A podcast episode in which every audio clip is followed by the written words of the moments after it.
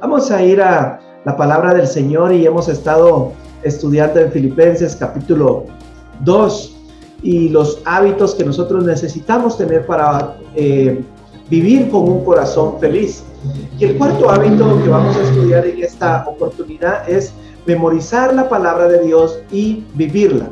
Ese es el cuarto hábito, el cuarto ejercicio que debemos de ejercitar en nuestras vidas.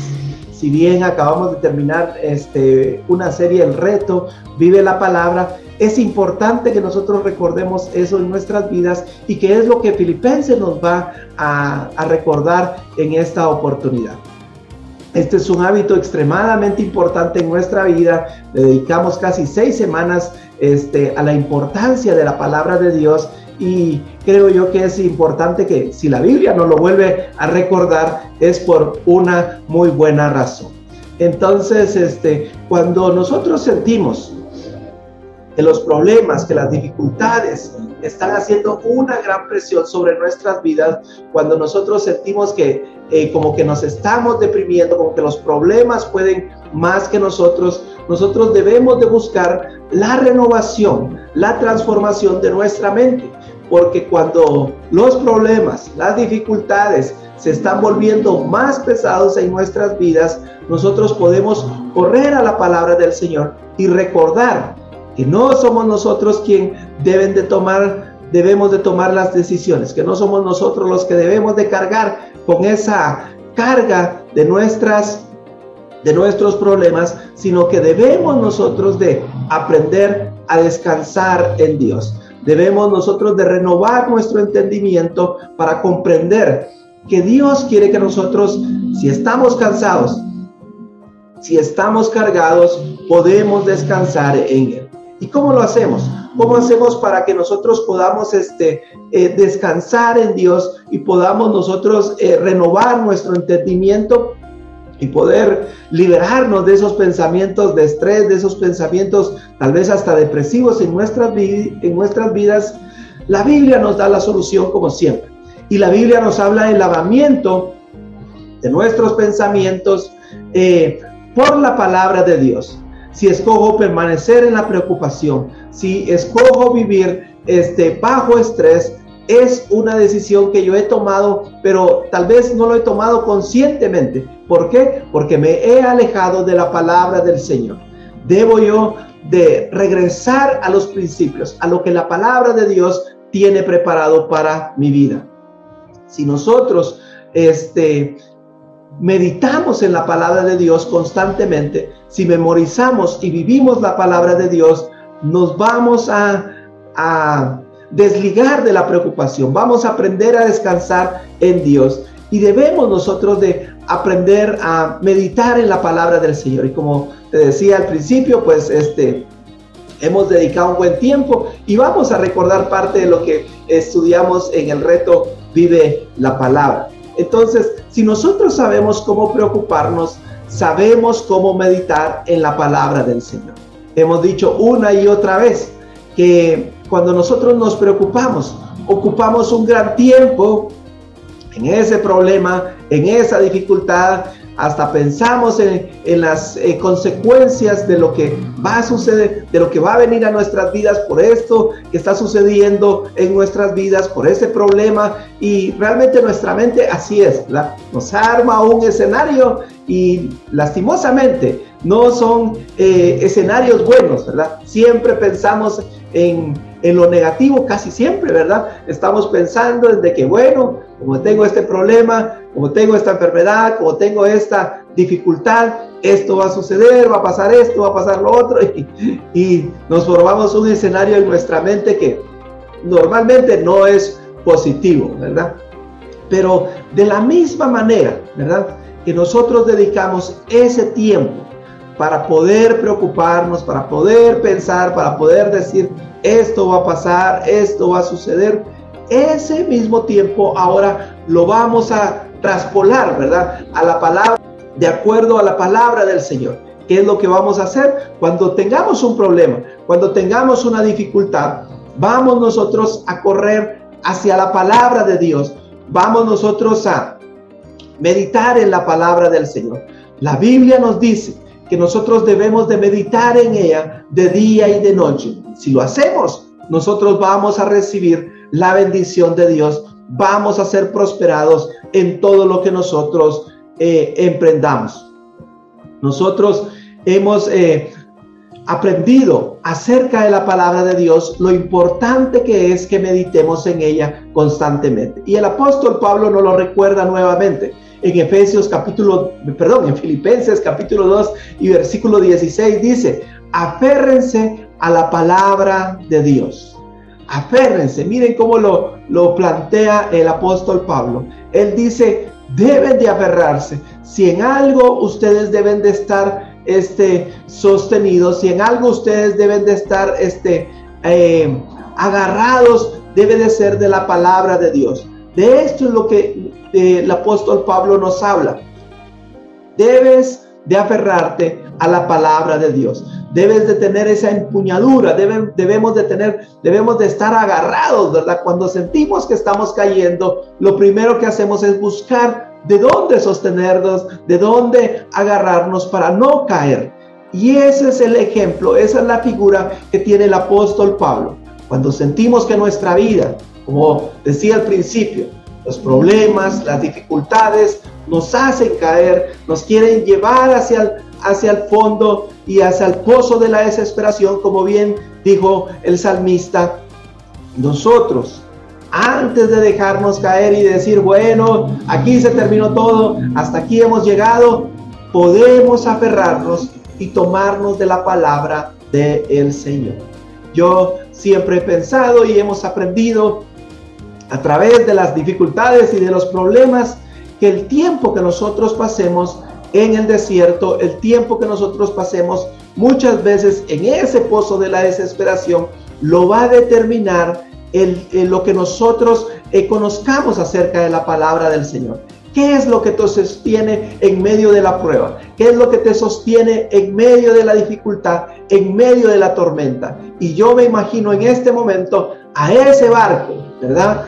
Que ve que se acerca una, una tormenta, ¿verdad? Y lo primero que hace es asegurarse, es este, bajar el ancla, ¿verdad? Y tener algo con que sostenerse en medio de la tormenta. Ningún marco, ninguna tripulación en medio de una tormenta quiere que la tormenta lo lleve de un lado a otro, ¿verdad? Y que la tormenta sea quien la que dirija este su embarcación. Nosotros necesitamos de la misma manera tener un ancla en nuestras vidas. Cuando nos sentimos enfermos, ¿cuál es nuestras anclas? Cuando tenemos necesidad económica, ¿cuál es nuestra ancla? Cuando nosotros tenemos problemas familiares, cuando tenemos problemas con eh, nuestro vecindario, cuando tenemos problemas en nuestro trabajo, ¿cuál es la ancla en nuestra vida? ¿De qué nos sostenemos nosotros? ¿A qué nos aferramos? La palabra de Dios dice, aférrense a la palabra de Dios. Es importante que nosotros podamos aferrarnos de la palabra de Dios.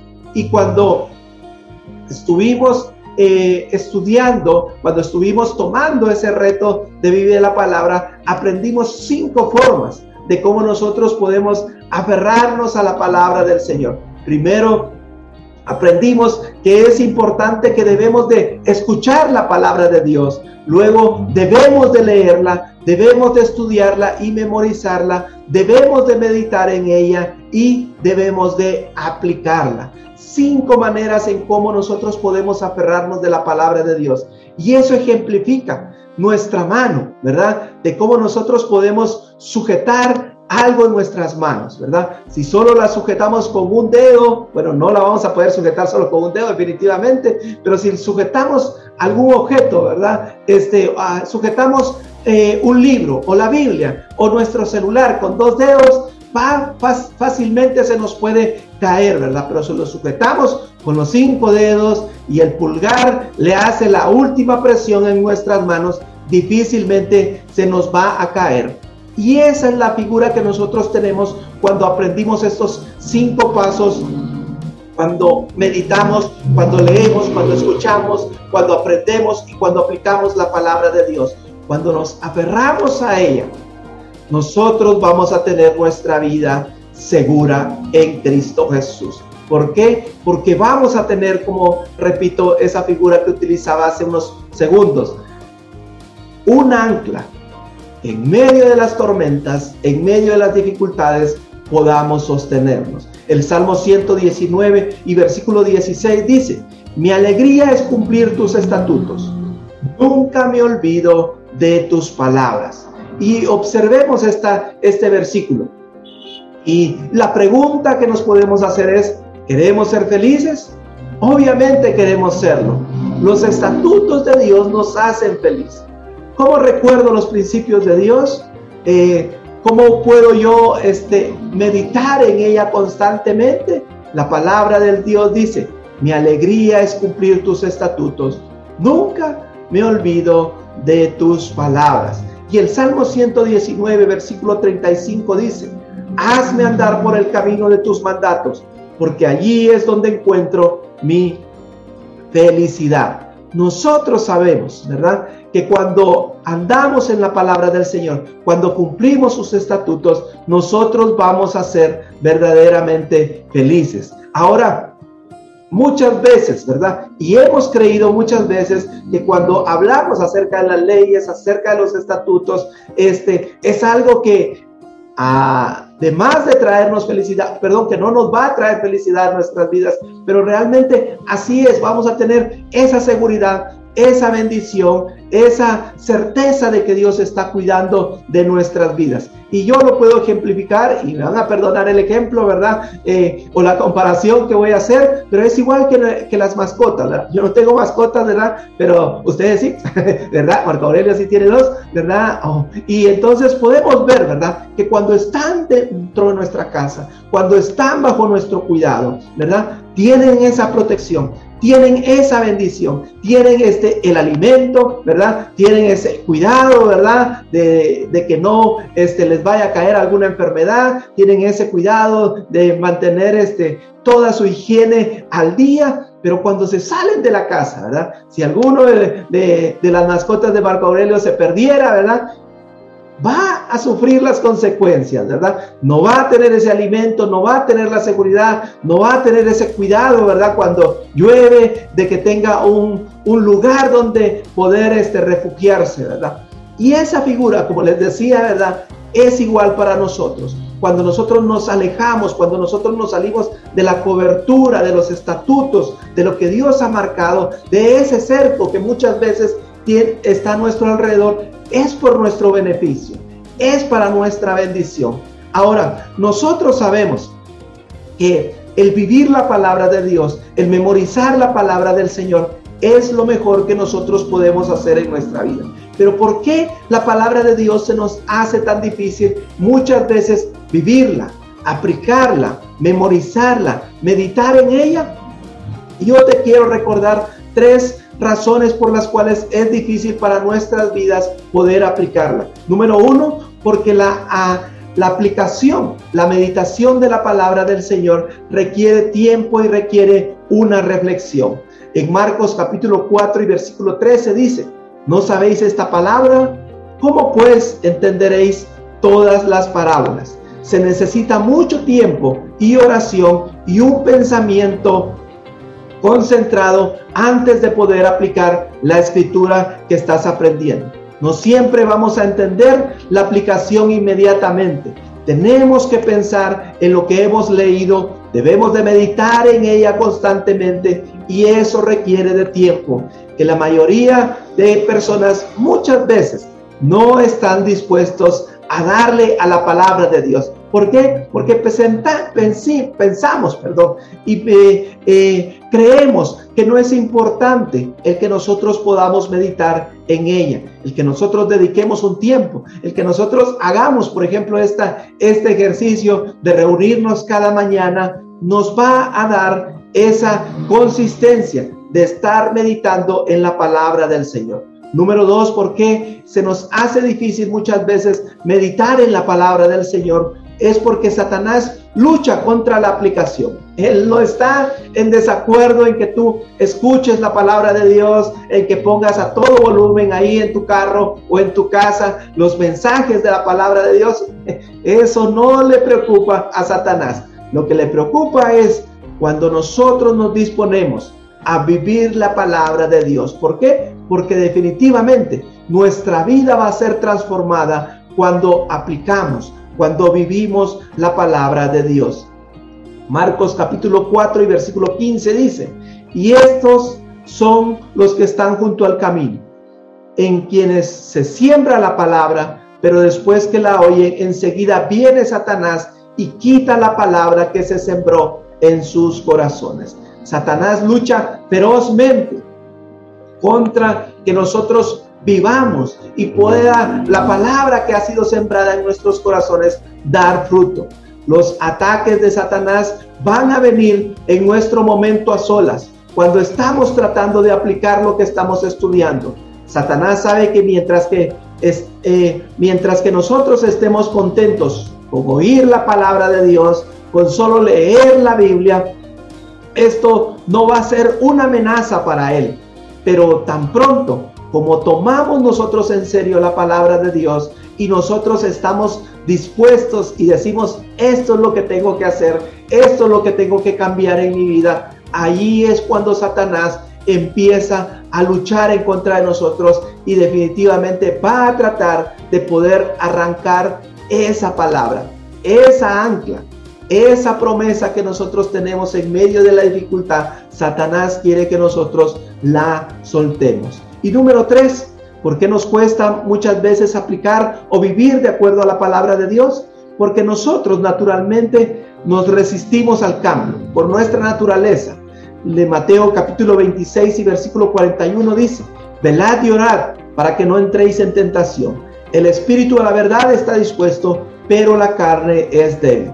Es la naturaleza humana y, es, y a nadie le gusta cambiar, ¿verdad? Fácilmente nos acomodamos a una rutina en nuestra vida diaria. Fácilmente podemos nosotros establecer nuestros patrones de conducta y no nos gusta eh, tener que cambiar, tener que hacer cambios. Pero ese es el propósito principal de la palabra de Dios, que nuestras vidas sean transformadas.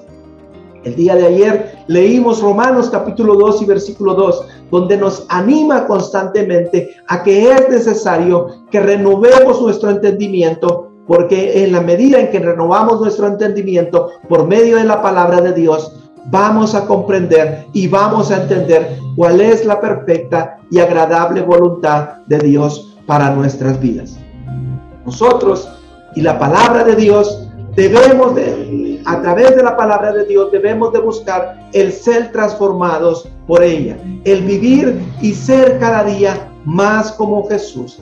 La clave para hacernos más como Jesús es la aplicación de la palabra de Dios. Y es por eso que la mayoría de nuestras iglesias, de nuestros pastores y de nuestros líderes se centran en la interpretación de la palabra de Dios y en el aprendizaje sobre la palabra de Dios. La mayoría de nosotros estamos contentos cuando nosotros aprendemos acerca de la palabra de Dios, pero no debemos de contentarnos únicamente con ellos. Debemos de ir a la aplicación de la palabra de Dios en nuestro día a día. Crecemos espiritualmente y llegamos a ser cristianos maduros mediante la aplicación de la palabra de Dios en nuestras vidas. Tú y yo cada uno de nosotros debemos de pedirle al Espíritu Santo que nos dé la fuerza, porque no tenemos la fuerza por nuestros propios medios para obedecer la palabra de Dios. Pero cuando corremos a Dios, cuando corremos al Espíritu Santo, Él nos va a dar esa entereza de carácter para poder hacer los cambios en nuestra vida diaria. Efesios capítulo 3 y versículo 16 dice, pido en oración que de sus gloriosas e inagotables recursos los fortalezca con poder en el ser interior por medio de su espíritu. La palabra de Dios nos está diciendo y el apóstol Pablo le escribe a los efesios y les dice, estoy orando por ustedes para que sean fortalecidos y ustedes tengan esa fortaleza interior a través del Espíritu Santo para que sus vidas sean transformadas. Estas, eh, estas formas y estos obstáculos, ¿por qué nosotros no podemos muchas veces aplicar y vivir de acuerdo a la palabra del Señor? Es lo que se interpone en nuestro camino día con día para que nosotros no vivamos de acuerdo a la palabra de Dios. Pero Dios tiene recursos ilimitados a nuestra disposición para ayudarnos a aplicar la palabra de Dios en nuestras vidas. Solo tenemos que hacer, tenemos que pedírselo, ¿verdad? Tenemos que correr hacia Dios y decirle, Señor, necesito ser hacedor de la palabra. No quiero caer en engañarme a mí mismo, en solo estar escuchando y en ser un oidor olvidadizo. Así que el cuarto hábito, el cuarto ejercicio que nosotros debemos de aplicar en nuestra vida para tener un corazón feliz es memorizar y aplicar la palabra de Dios en nuestras vidas. Debemos de empuñar la palabra de Dios como el apóstol Pablo nos dice. Aférrense a la palabra de vida. Es el consejo que la palabra de Dios nos da en esta oportunidad. Oremos, Padre, en el nombre de Jesús. Dios Todopoderoso, te damos gracias por esta oportunidad que tú nos das de poder acercarnos a la palabra de Dios. Gracias porque tú estás con nosotros. Gracias porque tú estás hablando a nuestras vidas. Y gracias, mi Dios, porque sabemos que tú estás en control de nuestras vidas. Gracias porque tú nos amas, Señor. Y parte de tu amor se refleja en nuestras vidas cuando nos exhortas, cuando nos estás llamando a la atención, cuando nos estás corrigiendo, cuando nos estás exhortando, cuando nos estás disciplinando y te agradecemos por ellos. Porque tu disciplina es muestra de tu amor, es muestra de que te interesas en nuestra vida y en nuestro futuro. Y hoy, Señor Jesús, queremos correr hacia ti. Queremos poner nuestras vidas en tus manos, Señor, y pedirte, oh Dios, que de todos esos recursos que tú tienes para ayudarnos a ser hacedores de la palabra de Dios, tú hoy nos muestres, Señor Jesús, cómo nosotros podemos vivir de acuerdo a tu palabra, cómo nosotros podemos aplicar la palabra, tu palabra en nuestras vidas. lo pedimos en el nombre de Jesús. Abre nuestros ojos, Señor, y que nosotros podamos contemplar las maravillas de tu ley. Abre nuestros ojos, oh Dios, y podamos ser creativos en la manera en que nosotros podemos ser intencionalmente hacedores de la palabra de Dios. Te lo pedimos en el nombre de Jesús y te agradecemos por tu cuidado, por tu bendición, porque tú estás con nosotros. Amén y amén.